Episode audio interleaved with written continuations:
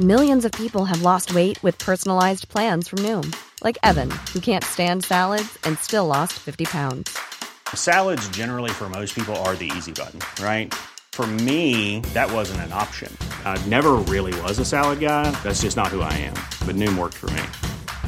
Get your personalized plan today at Noom.com. Real Noom user compensated to provide their story. In four weeks, the typical Noom user can expect to lose one to two pounds per week. Individual results may vary.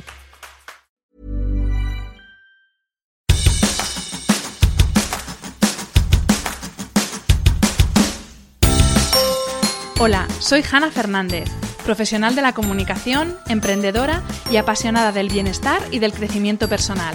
Bienvenidos a mi podcast.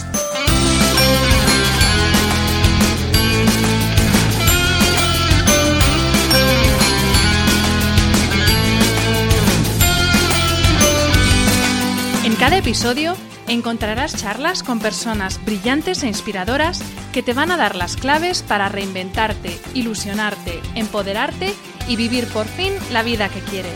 Personas que con su trabajo diario y con su ejemplo están cambiando el mundo. Hablaremos de todas las esferas del bienestar sobre las que puedes actuar para empezar ya a vivir bien de verdad. Relaciones personales, equilibrio emocional y mental, trabajo, salud, sostenibilidad, finanzas, emprendimiento y crecimiento personal. ¿Estás listo? Vamos, yo te acompaño. Aquí comienza tu guía para vivir bien.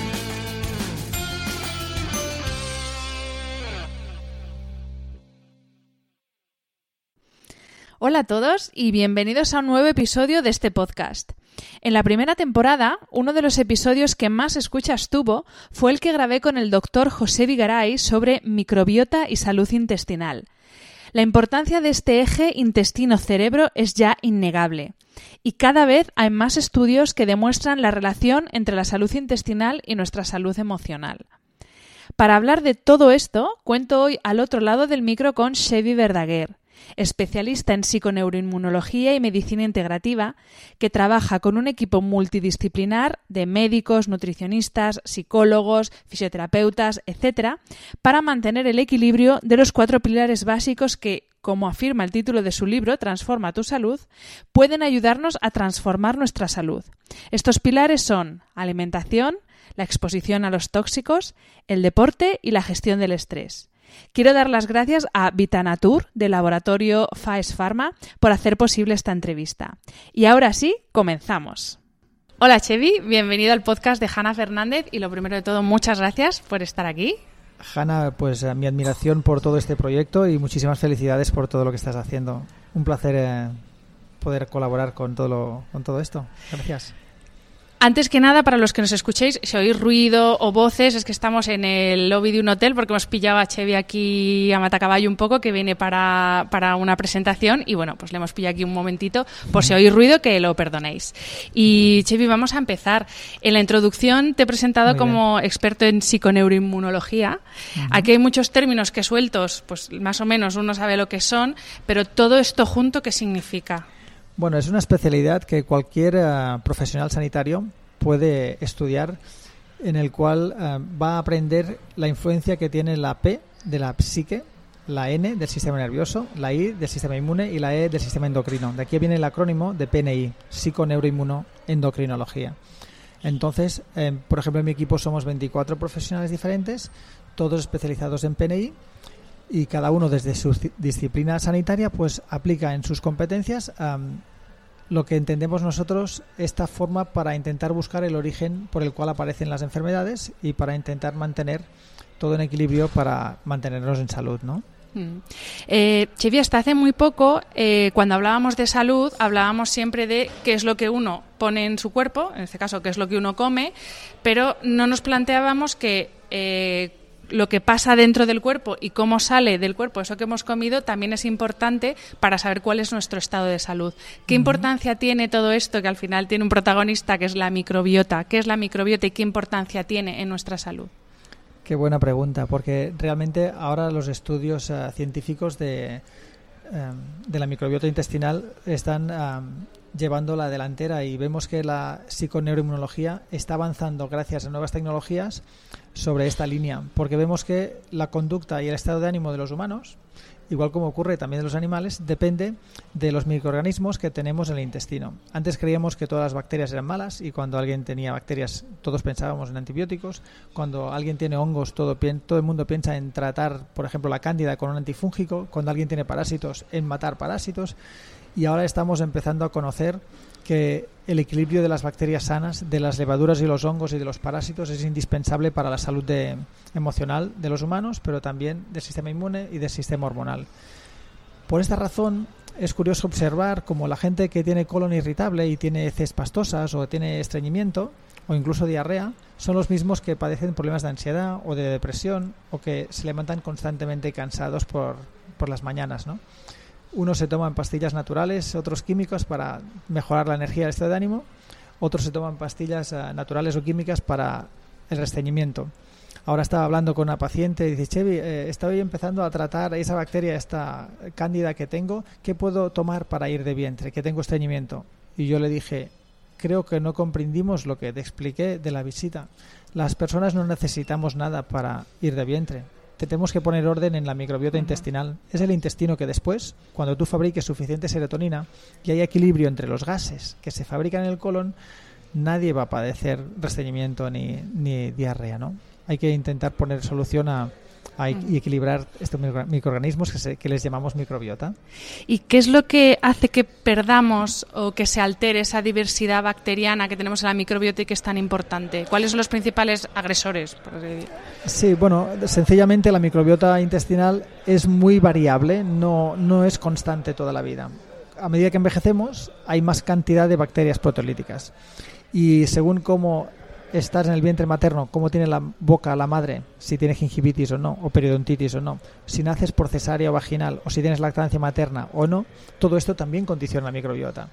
Pero aparte de esto, que no podemos evitarlo, el hecho de el embarazo y el nacer como como Ahí ya no podemos hacer nada ni envejecer tampoco, que esto es de forma natural, hay un cambio en la microbiota. Hay factores que sí que lo que sí que modulan y que la cambian. Vemos que los antibióticos cuando tomamos antibióticos se pierde diversidad bacteriana. Y ahora muchas personas ya toman un probiótico para paliar estos efectos negativos. Cada vez hay más conocimiento por parte de los profesionales sanitarios y ya se da mucho más frecuentemente que antes. Sin embargo, también los anticonceptivos, por ejemplo, alteran la microbiota intestinal. Todavía no ha llegado el momento en que los ginecólogos cuando dan anticonceptivos a las chicas en época fértil que no quieren quedar embarazadas, les den probióticos como en los antibióticos ya está mucho más digerido, nunca mejor dicho. ¿no? Estos son dos ejemplos. La medicación como los antiinflamatorios y los corticoides también afectan la microbiota intestinal, con lo cual la gente que se medica regularmente con esto es posible que se dé cuenta que tiene problemas digestivos, porque estos medicamentos, los antiinflamatorios, los anticonceptivos, los antibióticos, pues sencillamente um, desequilibran la microbiota y, luego vas a padecer consecuentemente otro tipo de problemas en el intestino. La alimentación, el ejercicio físico también tiene muchísimo que ver.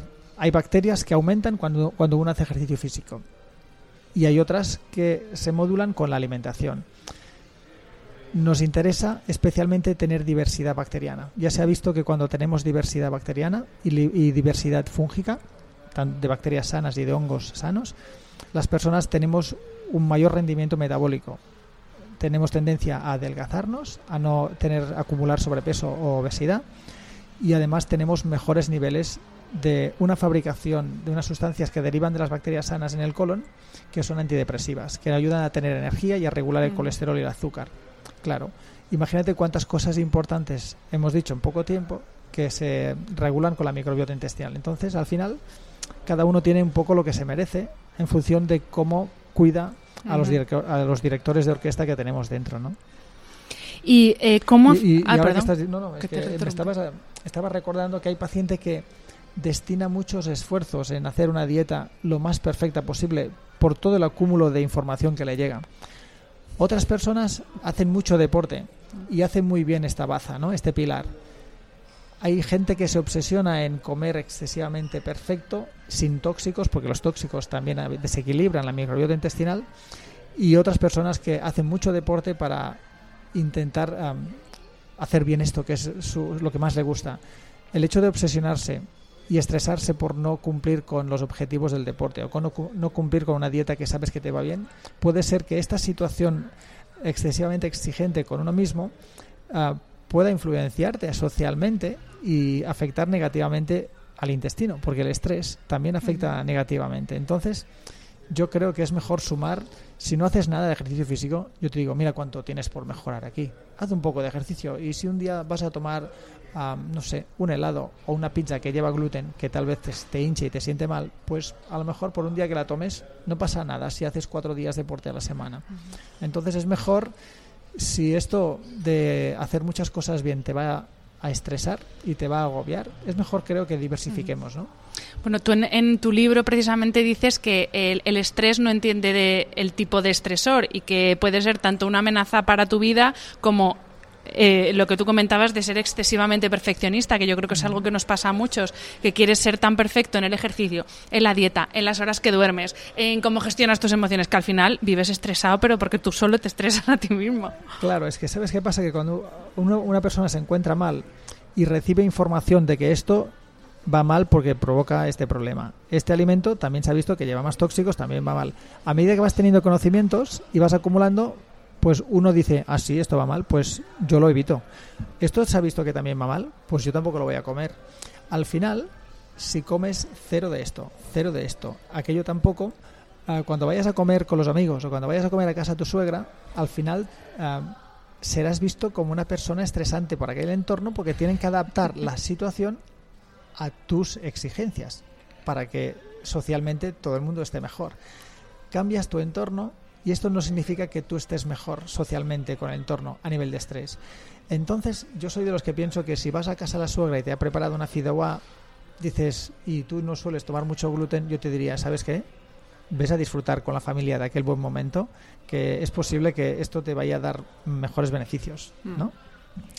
Y, eh, Chevi, sí que es verdad que está más o hay más evidencia científica de cómo afecta la salud de la microbiota en problemas eh, que son o sea, problemas físicos, por así decir, problemas con la piel o problemas que son más evidentes a la vista.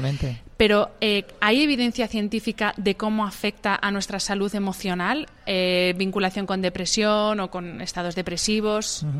Ha salido hace muy poco la primera revisión sistemática y metaanálisis de que la depresión está relacionada ya se sabe, con un tipo de microbiota alterada típicamente y repetida típicamente en las, personas que se encuentran deprimidas. Hay que explicar que una bacteria que se llama Faecalibacterium praunici tiene un nombre raro, pero esta es muy conocida entre los expertos, que está muy baja en la gente que tiene depresión. Es común para todos. A esta bacteria, que necesitaríamos aumentarla, le encanta el café, le encanta la fruta y le encantan los cereales integrales. Entonces, démosle de comer a esta bacteria que tú mejorarás el estado de ánimo. También le encanta la lactosa. Ahora cada vez hay más productos sin lactosa. Mm. Sin lactosa, sin soja, sin aditivos. la gente creo que ya se cree que la lactosa, que es el azúcar de los lácteos de origen animal, es como peligroso. Si tú no tienes intolerancia a la lactosa, no tienes por qué evitar la lactosa. Pero cada vez tenemos un entorno en los grandes supermercados que alimentos que son peligrosos para una parte del público, pues se venden toda una serie de productos sin, por ejemplo, lactosa. Mm. Cada vez tenemos menos exposición a la lactosa porque parece que nos da la sensación que es un producto más seguro si no lleva lactosa. Mm. Y pues desde aquí lanzar una, una lanza a favor para los lácteos que llevan lactosa porque el Praunici le encanta la lactosa. ¿Qué ocurre? Que los lácteos de origen animal, como la vaca y la oveja, aparte de ese azúcar sano para nuestra microbiota intestinal, a no ser que fueras intolerante, pues este azúcar, o sea, estos derivados lácteos tienen otros componentes que generan inflamación, como la beta lactoglobulina. Y yo no suelo recomendar derivados de vaca, derivados de oveja, y la cabra es el derivado lácteo que menos beta-lactoglobulina lleva, una, sustancia, una proteína que genera inflamación en el intestino y se ha relacionado con diabetes tipo 1. Entonces, de estos lácteos animales, que todos llevan lactosa, que al Pronici le gusta, yo siempre digo, ¿sabes qué? Te recomiendo los derivados de la cabra. Si son fermentados, muchísimo mejor, porque así llevan probióticos en sí mismo. El kéfir de cabra, el yogur de cabra, ah, el queso de cabra, estos serían tres fermentados de la cabra que llevan poca eh, beta-lactoglobulina y además llevan lactosa. Esto que le gusta al Praunici. Y así por lo que hace a la depresión. La gente que tiene ansiedad también se ha visto que tiene un fenotipo de la microbiota muy característico, siempre con las mismas alteraciones. Y la gente que tiene alteraciones funcionales del intestino, como esofagitis, la dispepsia, el reflujo gastroesofágico y el colon irritable, estas personas también se ha visto que tienen una microbiota intestinal característica y desequilibrada para ellos. Es curioso observar que estos que tienen estos problemas funcionales del intestino son los mismos que padecen de problemas de ansiedad y depresión. Nos tenemos que ocupar de tomar pastillas para los gases o antidepresivos para el estado de ánimo. Yo siempre digo, analízate las heces. Hay estudios con nuevas, de nuevas tecnologías de biología molecular, molecular que pueden estudiar el ADN de la microbiota intestinal. Esto 10 años atrás no podíamos saberlo.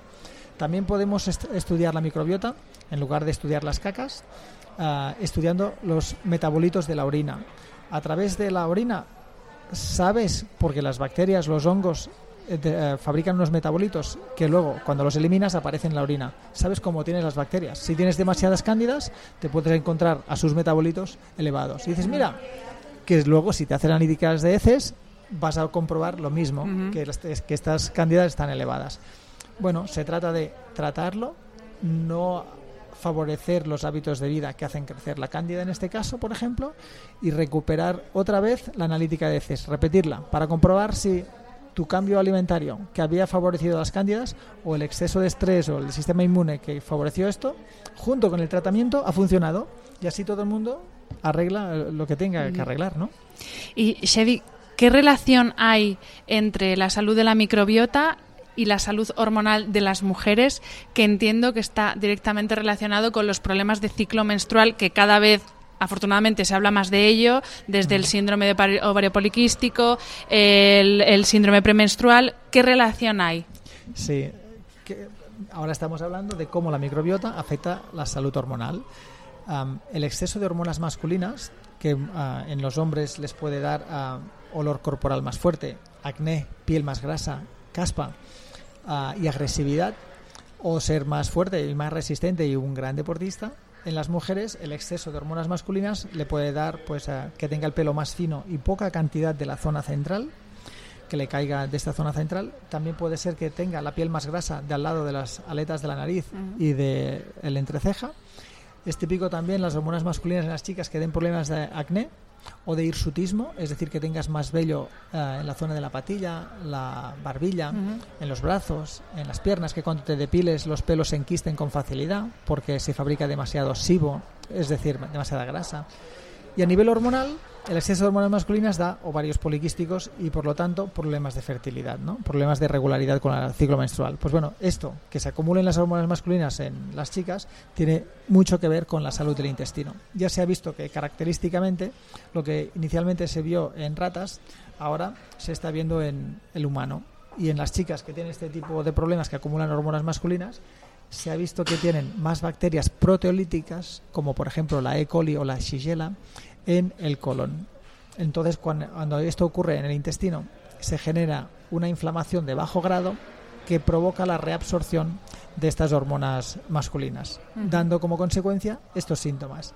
Una vez más, ¿qué haces? Tratamos los síntomas y hacemos el Rakután para el acné, la depilación láser para el exceso de, velo, de vello, unas vitaminas para el pelo y unos anticonceptivos porque eh, estoy asustada con mis reglas, que cada mes creo que mm, estoy embarazada o no sé si me vendrá la regla, o vamos a analizar las heces o la orina para poner orden y comprobar si ocurre esto.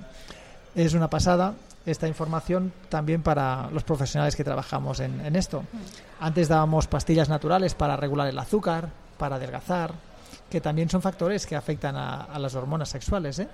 y para reducir el estrés, que también, pero al final el que regula la sensibilidad a la insulina, el que regula el estrés, tiene mucho que ver con la microbiota intestinal. De ahí que hay un nuevo término, que no sé si hoy saldrá en la entrevista, que se llaman psicobióticos, es decir, probióticos, prebióticos, ejercicio físico que ayudan a crecer las bacterias que tienen efecto en nuestro sistema emocional. De aquí que se llaman, en lugar de probióticos, pues psicobióticos. Y así hay bacterias que ayudan a reducir el estrés, por ejemplo el cortisol, ¿no? También. Eh, Sevilla, que has hablado de la insulina, te voy a vamos a te voy a ir diciendo algunos términos que ahora se oyen mucho, sobre todo en redes sociales, ¿Sí? que son una herramienta estupenda para muchas cosas, pero para la información relativa a salud pueden ser la perdición, porque uno se pone a mirar y lo mismo te crees que te vas a morir mañana. Entonces, si te parece, te voy a decir unos términos para que nos expliques en palabras así que podamos entender los que no somos técnicos qué es y cómo afecta a nuestra salud, ¿vale? La primera es histamina. A ver si te puedo ayudar. La histamina, sí. ¿Qué, es? problema? Ah, ¿Qué es? ¿Qué problema da? ¿Qué... Es una hormona indispensable para nuestro intestino. Ayuda a, a fabricar ácido en el estómago, por ejemplo, y en, a, a nivel intestinal la fabrican eh, todas los, todos los lactobacillus, todas las cándidas, todos los parásitos, buenos y, malos. Entonces, es una hormona que nunca desaparecerá de nuestro cuerpo y es necesaria. A nivel del sistema nervioso nos ayuda a estar concentrado y atento. Por eso la gente que se toma un antihistamínico porque tiene alergias o porque tiene dermatitis y eczemas o tiene rinitis, pues la gente se toma un antihistamínico para reducir esta histamina que tiene en exceso. Con lo cual, ahora mismo hay gente que nos está escuchando y tal vez creía normal tomar antihistamínicos naturales o químicos y ahora descubre que tiene un exceso de histamina. Y yo digo, ¿no tendrás exceso de, hon- de hongos o de parásitos que lo fabrican? Entonces, nosotros fabricamos histamina, pero también puede aumentar la histamina dentro de, de tu cuerpo a través de la alimentación o a través de medicamentos que hace que, que provoquemos que se provoquen acúmulos de, de histamina. La histamina, por lo tanto, tiene funciones muy buenas, por lo tanto, para, por ejemplo, para vasodilatar, con lo cual a, nivel vascular también son importantes. Contrae los músculos lisos, de manera que si tú tienes mocos o un microorganismo en la mucosa bronquial, en los, en los tubos bronquiales, gracias a la contracción te ayuda a toser, a contraer y a eliminar el patógeno. La rinitis que provoca la histamina va muy bien por si tienes alergia, así se elimina hacia afuera. La histamina provoca heces pastosas o diarrea. Si tú tienes un microorganismo o un alimento que está en mal estado, gracias a la histamina puedes eliminarlo hacia afuera. Si tienes eczemas, te da picores, pero todo esto es una reacción fisiológica del cuerpo. Si todo está en equilibrio, la histamina nunca es problemática. Siguiente, estrógenos, que esto ya se queda para, Ahora, para segundo, tres días. Un segundo, ¿eh? Sí. El tema de la histamina. ¿Sabes qué pasa? Que en las redes sociales, a, a- veces, si no te lleva un profesional especializado, hay gente que sigue una dieta baja en histamina de por vida. Yo digo, no es lo normal. O sea, si tú tienes bien el intestino y eliminas bien la histamina de tu cuerpo, y esto lo hace una enzima que se llama DAO, que está en el intestino, y la metilación, que está en el intestino y el hígado, esto no debería de dar ningún problema. No tienes que hacer una dieta sin histamina de por vida. Está claro que si tienes migrañas, contracturas, eczemas y alergias y dolores de regla y presión arterial baja, todo esto es síntoma de exceso de histamina. Está claro que si haces una dieta baja en histamina, mejorarás de una forma increíble todos estos síntomas. Parecerá que no puede ser que no tengas dolor de cabeza, ni contracturas, ni dolores de regla, ni pero tienes que ocuparte en comprender por qué caray la histamina te daba estos problemas. Hay que analizarse la enzima DAO, hay que analizarse la homocisteína para ver cómo metilas y ver dónde tienes el problema. Y una vez has arreglado esto, hay que volver a introducir los alimentos que llevan histamina, porque la restricción de tantos alimentos puede ser que te provoque carencias en otro eh, en otro aspecto después. ¿Me explico, eh? Comprendido. Sí, es que- Estrógenos, que ya digo, puede dar para tres días, así que vamos Bueno, a intentar. Una, ve- una vez más, la- la- el beneficio de esta hormona, igual que de la histamina, está en el equilibrio. De forma que la falta de estrógenos, por ejemplo, típica de la menopausia, va a dar sequedad en los ojos, en la vagina, en la piel, a nivel de estos órganos, porque se- seca las, hidrata las mucosas. Si nos faltan estrógenos, nos encontramos con esto. También nos da problemas de memoria, concentración, también en esta época de la vida, cuando se reducen los estrógenos, aumenta los problemas de despistes, de depresión, de problemas de Alzheimer o demencias, que están relacionados con falta de neuroprotección, que es lo que nos ofrecen los estrógenos. Los estrógenos cuando nos faltan también empeoramos de la circulación y del esqueleto, la calcificación. Por eso en esta época de la vida, cuando cumplimos 55, 60 años, es cuando empezamos con los problemas de presión arterial de los ojos, que se empeoran los hemorroides, las varices, a, a nivel a nivel cardiovascular es en esta época que aumenta la presión arterial. Bueno, a todos nos va viniendo un poco estos problemas porque el hecho de envejecer implica que tú fabricarás menos mm. estrógenos. De ahí que para la osteoporosis, muchas veces, y para los problemas circulatorios o los sofocos, otra, otra característica, o para el restreñimiento, otra característica de la falta de estrógenos, pues muchas veces se da terapia hormonal sustitutoria gracias al especialista, al ginecólogo, o terapia hormonal natural, o bien fitoestrógenos con plantas, o bien con alimentos que aumentan los estrógenos. Entonces, desde la alimentación a las plantas, a las sustancias naturales que aumentan los estrógenos y las alopáticas, todo esto sirve para aumentar los estrógenos en esta época de la vida cuando los echamos de, los echamos de menos.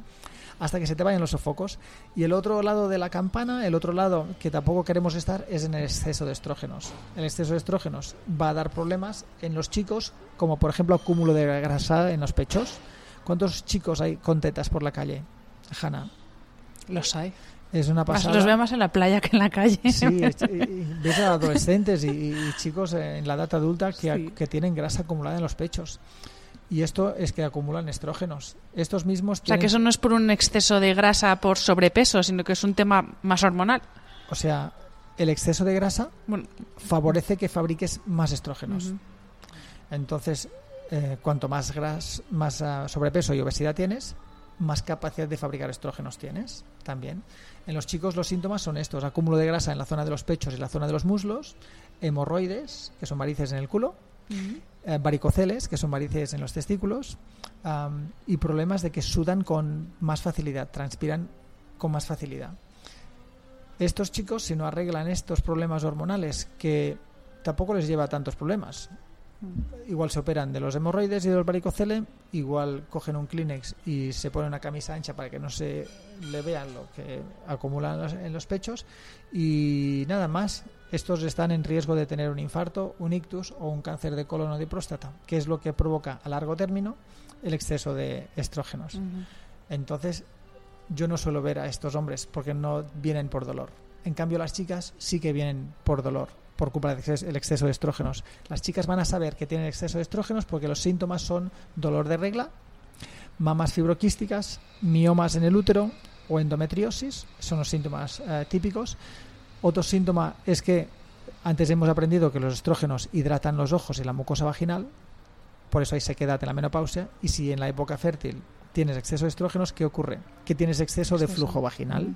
Entonces las chicas tendrán el flujo vaginal muchos más días de lo normal. Cuando lo normal son del 10 al 14, tener flujo, pues son muchos más días los que tienen flujo. La regla debería durar 5 días aproximadamente. Las chicas que tienen exceso de estrógenos suelen durarles 6-7 días y además hacen coágulos.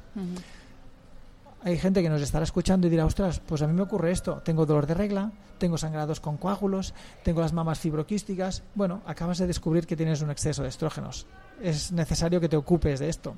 ¿Pasa algo para tomar un antiinflamatorio cada mes por los dolores? No pasa nada por el antiinflamatorio. Estoy seguro que no te pasará nada. Pero sí que pasará si acumulas muchos años con exceso de estrógenos. ¿Paso algo por si eh, los estrógenos me dan exceso de gases y me dan estreñimiento? ¿Me puedo tomar pastillas para eso? Sí, puedes. No pasa nada. Probablemente no, no te pasa nada. El problema es que sí que pasa si acumulas exceso de estrógenos. Las enfermedades autoinmunes están detrás de esto del exceso de estrógenos, el hipotiroidismo también, el que te engordes con más facilidad y que retengas líquidos. Es decir, sí que la marca del anillo y la marca de los calcetines no tienen por qué irse con plantas diuréticas. Si tienes exceso de estrógenos, no se te irán tomando infusiones, se te irán reduciendo los estrógenos. y, ¿Y qué más el exceso de estrógenos? Y problemas de ansiedad por eso es más habitual en el, sexo, en el sexo femenino que haya mujeres con colon irritable y a la vez con problemas de ansiedad o fobias. El hecho de tener fobias por los animales o fobias por estar en lugares abiertos o lugares cerrados es típico de, del sexo femenino ¿no? o de chicos más femeninos. Tercer término, que también da para tres días, progesterona. La progesterona es otra hormona sexual ah, femenina, especialmente, que se fabrica desde la ovulación hasta que baja la regla. Es indispensable para un embarazo y es una hormona antiinflamatoria y diurética. Eh, si está en equilibrio no pasa nada. El problema es cuando te falta progesterona.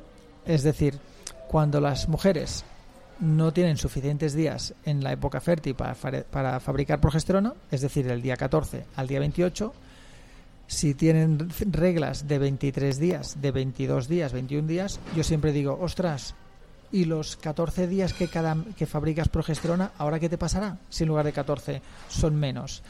Porque si no tienes progesterona, ¿quién hará este efecto antiinflamatorio? Mm. Este efecto ansiolítico y diurético que tiene la progesterona retendrás, retendrás más líquidos, tendrás más problemas de ansiedad, de impaciencia y serás una chica que dirás, es que yo siempre necesito hacer cosas y me preocupo por todos y por todo y por mí. Y además tendremos problemas de fertilidad. ¿eh? Las mujeres que les falta progesterona, el síntoma típico es que les manchan marrón antes de bajar la regla, es decir, cuando viene la regla el día 26, 27, 28, 29 del ciclo, viene la regla y ya está. Pero las chicas que tienen falta de progesterona suelen manchar antes de que baja la regla y suelen tener sensibilidad especialmente en la zona de los pechos. Mm. Les, sienten que retienen más líquidos y que se les hinchan los, los pechos. Mm. Entonces, si tienen ciclos cortos, de menos de 25 días, sensibilidad en los pechos y manchan marrón antes de la regla, ahora muchas chicas sabrán que les falta progesterona y por lo tanto necesitan aumentarlas. Porque si no, estos síntomas eh, de tener más ansiedad, de retener más líquidos o más inflamaciones, es lo que le llevará a tratarse uh, sintomáticamente, con cosas naturales unos, con cosas químicas otros. Yo siempre digo, ¿quién dirías que lo hace mejor? ¿El que toma cosas naturales o químicas para la retención de líquidos o los problemas de ansiedad? Hay que subir progesterona y así nos olvidamos de tratar síntomas. ¿no? Muy bien. Eh, Chevy, tu Instagram eh, y también el de, la cuenta de psiconeuroinmunología, eh, la verdad es que son fuentes de sabiduría. Yo te voy a a proponer ahora que nos expliques dos casos que a mí, por, porque uno, por ejemplo, con el tema del café, que me he quedado loca cuando lo he leído, y otro con el tema de los espárragos, que, porque no podemos hablar de casos concretos, porque esto es, claro, hay tantos casos concretos como personas, pero sí que creo que algo, por ejemplo, eh, con el, el, olor especial que tiene la orina cuando comemos espárragos, que yo creo que todos los mortales pensamos que es algo normal, porque así ha sido toda la vida, pero tú dices que no es así, que no es normal. Hay mucha gente que te está escuchando y está haciendo que no con la cabeza, que a mí no me ocurre. Yo me he quedado flipando cuando, lo leí dije, a ver, espérate, esto ya sí que no. ¿Qué, ¿Por qué no es normal eso, por ejemplo? Voy a explicarlo bien técnicamente, porque a veces lo he explicado rápido y si lo explico rápido puede entrar en error. ¿no? Sí. cuando comemos espárragos, los espárragos tienen unos componentes azufrados que en la orina puede ser que huela más fuerte. Hay gente que tiene una capacidad en los, en los receptores olfactorios en oler esto y otras que no. Y esto no implica ningún problema. Unos lo huelen, otros no, porque hay gente que tiene genes que les da esta capacidad y otras no. Ahora bien, hay gente que tiene problemas con la sulfatación.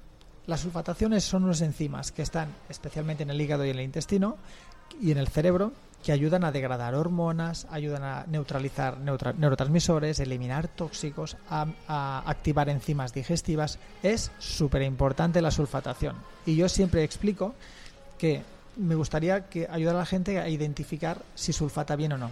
Y no tiene nada que ver de sulfatar el campo, sino que es una enzima que estamos hablando que tiene funciones vitales, que está en nuestro cuerpo. Entonces, la gente que tiene una mala sulfatación, los síntomas característicos son que tendrá el colesterol en sangre bajito, por menos de 170. Estos se suelen estar muy contentos. Ay, tengo el colesterol bajo, menos mal. Y bueno, pues estás a punto de descubrir que puede ser que tengas muchos problemas acumulados. Sigo con más síntomas. Es típico que tengan síntomas de migrañas, problemas digestivos o irregularidad con la regla y sensibilidad a muchos alimentos y sensibilidad a los químicos. A, nivel de alimentos, estas personas suelen tener problemas con los sulfitos. Es decir, que cuando toman vino o cava, les suele dar migraña o tos o problemas de hinchazón y, diarrea. Tampoco toleran o suelen tolerar bien el ajo o el alioli o la cebolla, también ricos en azufre, o el pimiento rojo.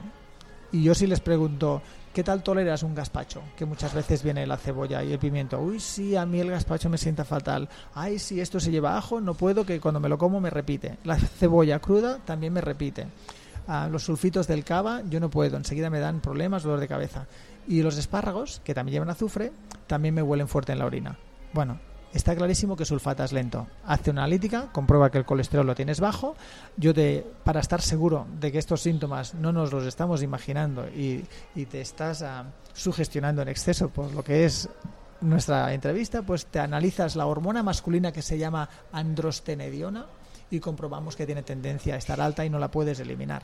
Comprobaremos la DEA, una hormona masculina, y después miraremos la DEA sulfato, que ya ha pasado por este enzima, a ver si se ha sulfatado bien. Comprobarás que la DEA, la hormona masculina, respecto a la DEA sulfato, es más alta la DEA que la DEA sulfato. Acabamos de verificar que estos síntomas son por una mala sulfatación. Tus migrañas, los problemas digestivos, la irregularidad con la regla, la sensibilidad a los alimentos y los, y los problemas de, tolerar alimentos o, estar demasiado sensible a los tóxicos, todo esto se te arreglará cuando permitas que tu cuerpo lo pueda eliminar, ¿no?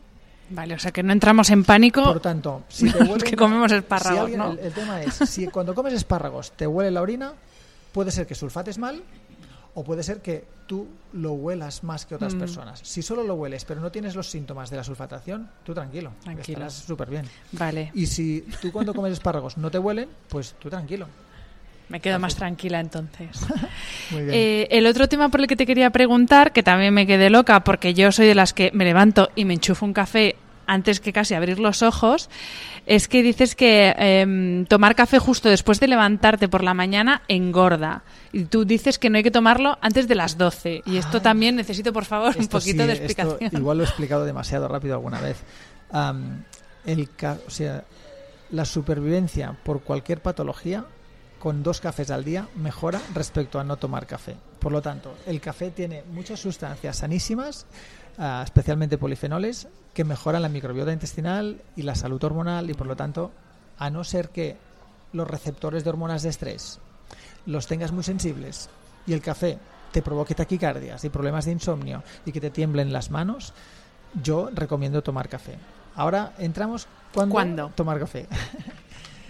Vemos que el cuerpo tiene un biorritmo Perdona que te interrumpa, Chevy. Y hablamos de solo café, porque claro, el cappuccino con nata o el caramel macchiato o todas estas movidas no es el café bueno. No, o sea, estamos hablando de las propiedades buenas del grano del cacao, el grano del, café. Vale. Sí, sí. Vamos al cuando. Sí, sí. O sea, el café lo podríamos mezclar con mil guarradas. Por ejemplo, el cacao es igual de sano, también lleva cafeína igual que el café, pero también el, chocolate lo podríamos prostituir añadiéndole, pobrecito, a muchas más cosas al cacao, ¿no? Que si la leche, que si el azúcar, que si... Mm. Entonces, el, el café, el té, el guaraná, el mate, el chocolate, todos los alimentos y bebidas que hacen aumentar las hormonas de estrés están recomendadas en momentos del día en que tú no fabriques fisiológicamente estos picos de estrés. Sabemos que cuando despertamos tenemos un pico de cortisol de esa hormona, que es nuestra hormona de estrés, que es lo que hace realmente que te despiertes después de estar durmiendo profundamente. Entonces, por la mañana tú ya tienes un pico de cortisol. No hace falta que tomes un estimulante, como un café, café, eh, mate, guaraná, o un estimulante, o un té verde, ¿no? Eh, en cambio, a las diez y media hay una bajada de hormonas de estrés. En este momento es la hora del coffee break. Por eso, cuando vamos a dar clase, siempre la hora del coffee break coincide a las diez y media que es cuando todo el mundo está menos atento, menos concentrado, porque hay una bajada de cortisol, una hormona que aumenta el estado de alerta de la gente.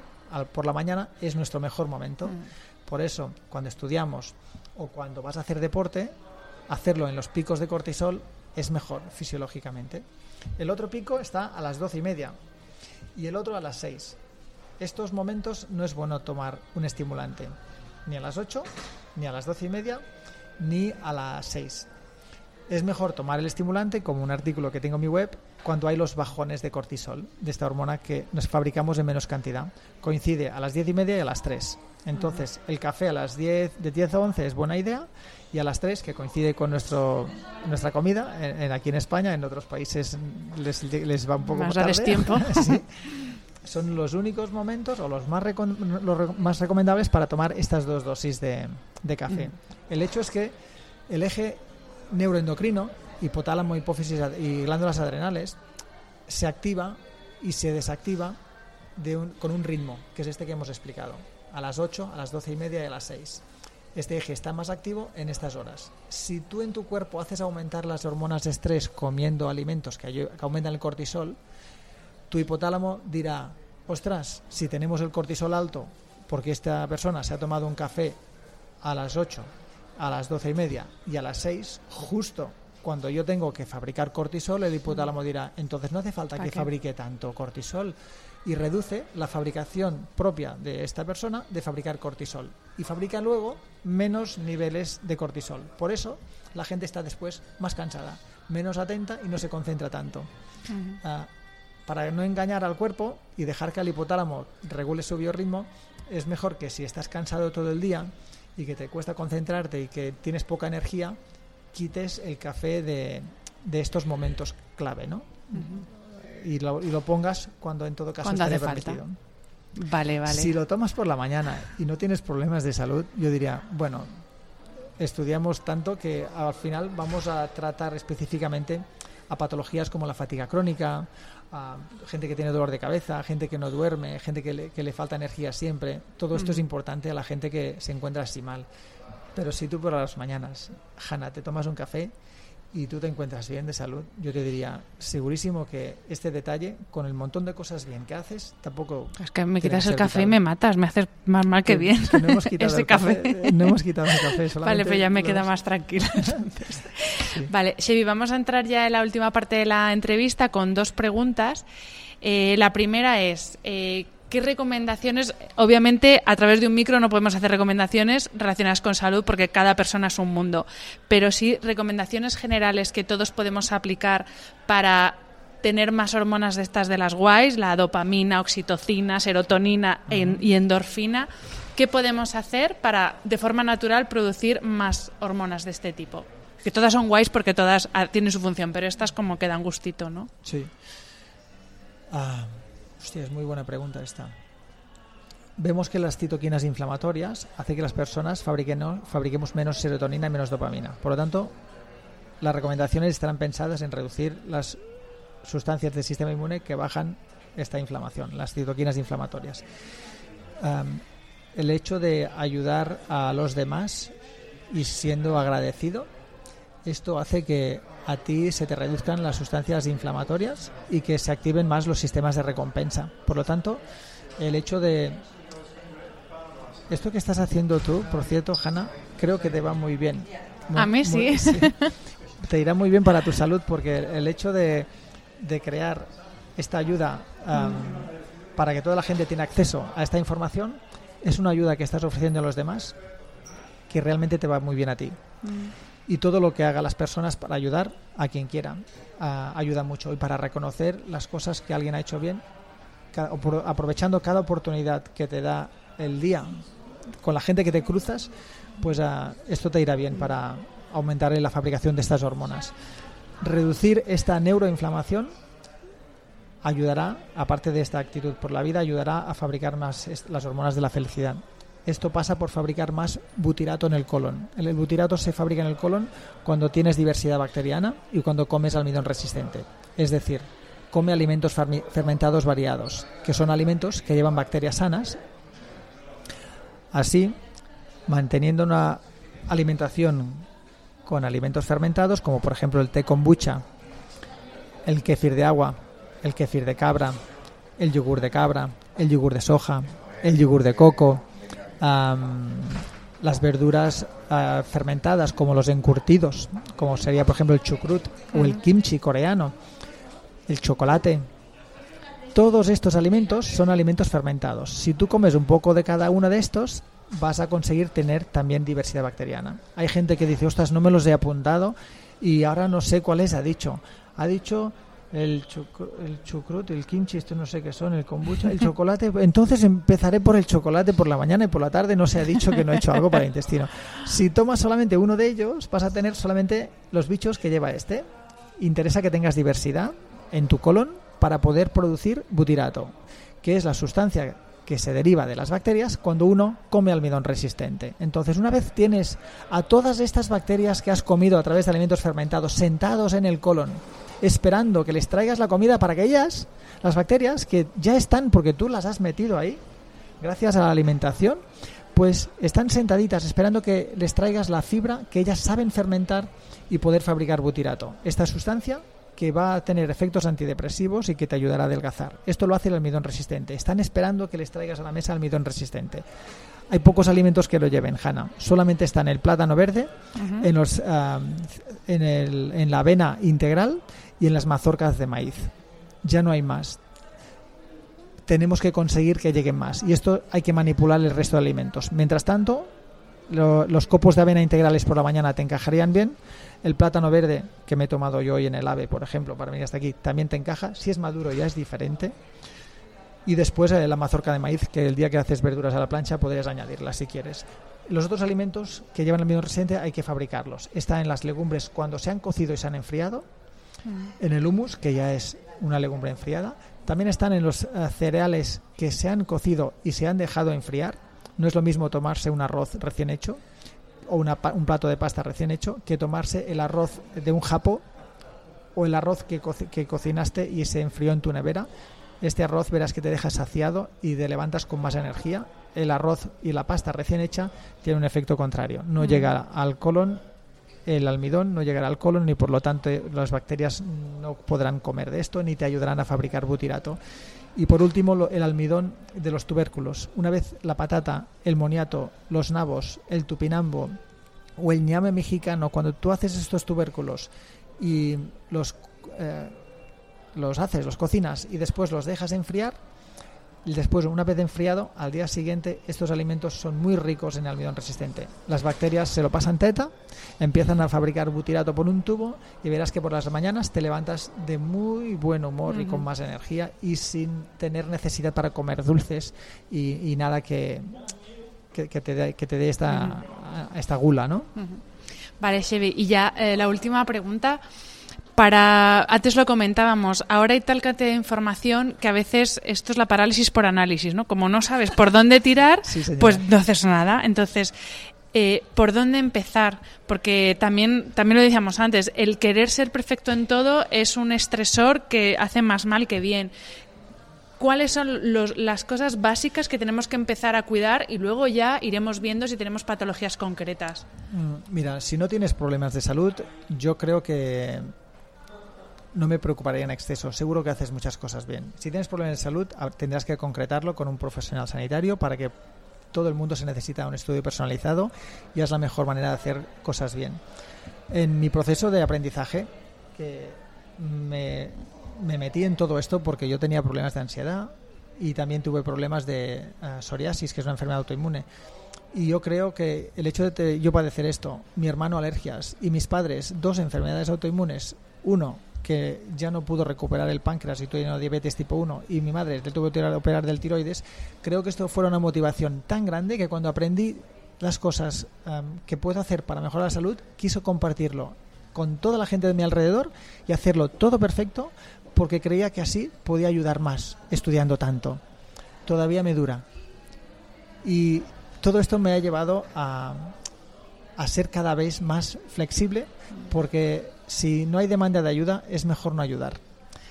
Hay gente que se encuentra bien y no tiene por qué seguir recomendaciones que probablemente mejoren su salud, pero si se encuentra bien, igual esto le genera un estrés que luego le hace vivir mal ese momento que estás compartiendo con él. Entonces, hay cosas básicas que para el intestino y para la salud en general podríamos ah, compartir aquí. Yo lo que diré aquí, no tiene por qué ser para todo el mundo, pero todo lo que son procesados, lo que son azúcar y el exceso de alcohol, está claro que esto no va bien para, para nadie. Los lácteos, como derivados de la vaca y los derivados de la oveja, llevan ah, hormonas y llevan factores de crecimiento, como el insulin growing factor, que da tendencia a, a, favorecer un mecanismo que provoca problemas de salud, sobre todo hormonal y favorece algún tipo de cáncer. Pero de aquí a que provoquen cáncer hay tres pueblos y esto mm. nunca lo he, no lo, lo he dicho ni, ni tampoco hay alimentos que sean tan peligrosos como esto. Entonces la vaca, la oveja, ah, llevan otras proteínas como la beta-lactoglobulina que lleva da problemas de intestino y especialmente los que ya saben que tienen diabetes tipo 1 que muchas veces son los mismos que padecen problemas de tiroiditis de Hashimoto, una enfermedad de tiroides que está muy asociada a la diabetes tipo 1 y resulta que esta proteína de los lácteos lo provoca. Entonces, estas personas está claro que este tema puede ser clave para ellos y, y es un espectáculo comprobar que sin medicación, solamente no haciéndote daño, puedes mejorar. La cabra es el que menos lleva esta proteína. Entonces, yo digo, como que hemos quedado, que los alimentos fermentados van bien, a la hora de intentar buscar una balanza, ¿qué hago con los derivados lácteos? Yo siempre digo, es posible que los derivados de las cabras, leche, yogur, el queso y el kéfir derivado de la cabra sean mejor opción que los derivados Mm. de la vaca y la oveja. Entonces, eh, este sería el tema de los lácteos. Y, Y, más después- allá de la alimentación, para, por eso, para una Sí. persona que, porque es que lo que tú dices, al final acabas pensando Esto- que te pasa algo, por- esto- porque te tiene que pasar algo. Estos son los alimentos que posiblemente tendríamos que vigilar más. Pero hay personas que la alimentación tampoco tiene un impacto tan importante porque tampoco hace tantas cosas mal. El hecho de gestionar mejor las situaciones de estrés por el mundo que, por el mundo que vivimos, como el hacer, habituarte a hacer deporte, o el yoga, o el mindfulness, o aprender a hacer hipnosis. Am, el hecho de hacer mindfulness, o hipnosis, o meditación, o yoga, o tai chi, hay, hay muchas veces que a la gente le ha cambiado todo. Se ha visto que estas técnicas ah, reducen las citoquinas inflamatorias y reducen el cortisol, que es lo que sencillamente nos da tantos problemas. Entonces, hay muchas veces personas que empiezan a hacer deporte o a hacer meditación o se apuntan a yoga tres veces por semana y encuentran un cambio increíble en su vida. O claro, es que reduces las hormonas de estrés, es Mm. que además reduces la inflamación. El hecho de que te enseñen y que aprendas eh, gestión del estrés tendría que ser asignatura obligatoria en todas las escuelas, igual que el tema alimentario. Y el ejercicio físico también da beneficios si no lo haces con alta intensidad y excesiva duración. ¿Eh? El, el deporte de larga duración, como una, hacer maratones o hacer duatlons y triatlons, ya se sabe que provoca mm, problemas de salud y que especialmente el intestino es el que sale más mal parado. La mayoría de maratón, de- en una maratón, la mayoría de abandonos son por problemas digestivos, no por rampas ni dolor de rodillas. Ujú, Eh, es un problema largas distancias y es un problema alta intensidad. ujú. Y yo Un creo poco que más, es que es un poco de sentido común, ¿no? Al final. Sí, sí, sí. Yo, am, cuando pillas una época que vas muy estresado, que no tienes tiempo a hacer deporte y que encima comes mal, dices, hombre, las tres pilares que hemos hablado nos los hemos cargado de, una, Mm. de, de- de golpe, ¿no? Ah, para salir de ahí, empieza por uno, pero no te obsesiones en hacer, Mm. no sé, yo me ha llevado en para no tener problemas y ahora los que somos padres, ¿sabes qué ocurre? Yo, te- yo con el tiempo ahora tengo dos hijas. No quiero que mis hijas crezcan pensando que hay alimentos peligrosos, porque quererse ver guapa, quererse ver delgada, mm, estar perfecta, en esta edad de la vida yo no quisiera que en la adolescencia mis hijas tengan enfermedades como la anorexia o la bulimia por el hecho de querer vigilar con los alimentos. Cuanta más información tienes de alimentación, ah, más tendencia hay en cuidarse. Está claro que esto nos beneficia, pero está el riesgo de caer en esto, ¿no? En, Ujú. en- y yo que tengo hijas, pues En intento... obsesionarse. Sí, yo un día mi hija me pregunta, papá, ¿las aceitunas eh, negras van mejor que las aceitunas verdes? Y yo pensé, ostras, yo con 13 años nunca me había preguntado esto.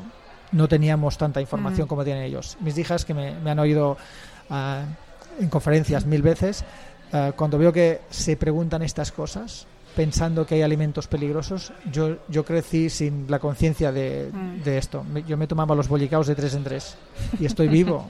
O sea, estoy vivo, no, no ha pasado nada. Mm. Y posiblemente no teníamos información en casa por lo que han pasado mis padres, por lo que hemos Mm. pasado nosotros. Me explico, ¿eh? Y, Sí, y perfectamente. por lo tanto, intento ser cuidadoso con el mensaje que doy siempre y ser riguroso con lo que explico y sobre todo coherente, ¿no? Porque al final todos somos personas y importa con quién estás y con quién disfrutas a tu vida. Pues, Chevy, lo dejamos aquí. Muchísimas gracias. Ha sido un placer. Se- podría seguir horas, pero bueno, eh, espero que los que nos estén escuchando, eh, por lo menos, sepan por dónde tirar, los que estén perdidos. Y lo dicho, mil gracias por, por tu tiempo hoy. Un placer. Me lo he pasado muy bien y eh, espero que a tus oyentes pues les sea muy útil. Seguro que sí. Nos vemos la semana que viene. Hasta luego. Un abrazo, salud. Even when we're on a budget, we still deserve nice things. Quince is a place to scoop up stunning high-end goods for 50 to 80% less than similar brands. They have buttery soft cashmere sweaters starting at $50, luxurious Italian leather bags, and so much more. Plus, Quince only works with factories that use safe, ethical, and responsible manufacturing. Get the high-end goods you'll love without the high price tag with Quince. Go to quince.com/style for free shipping and 365-day returns.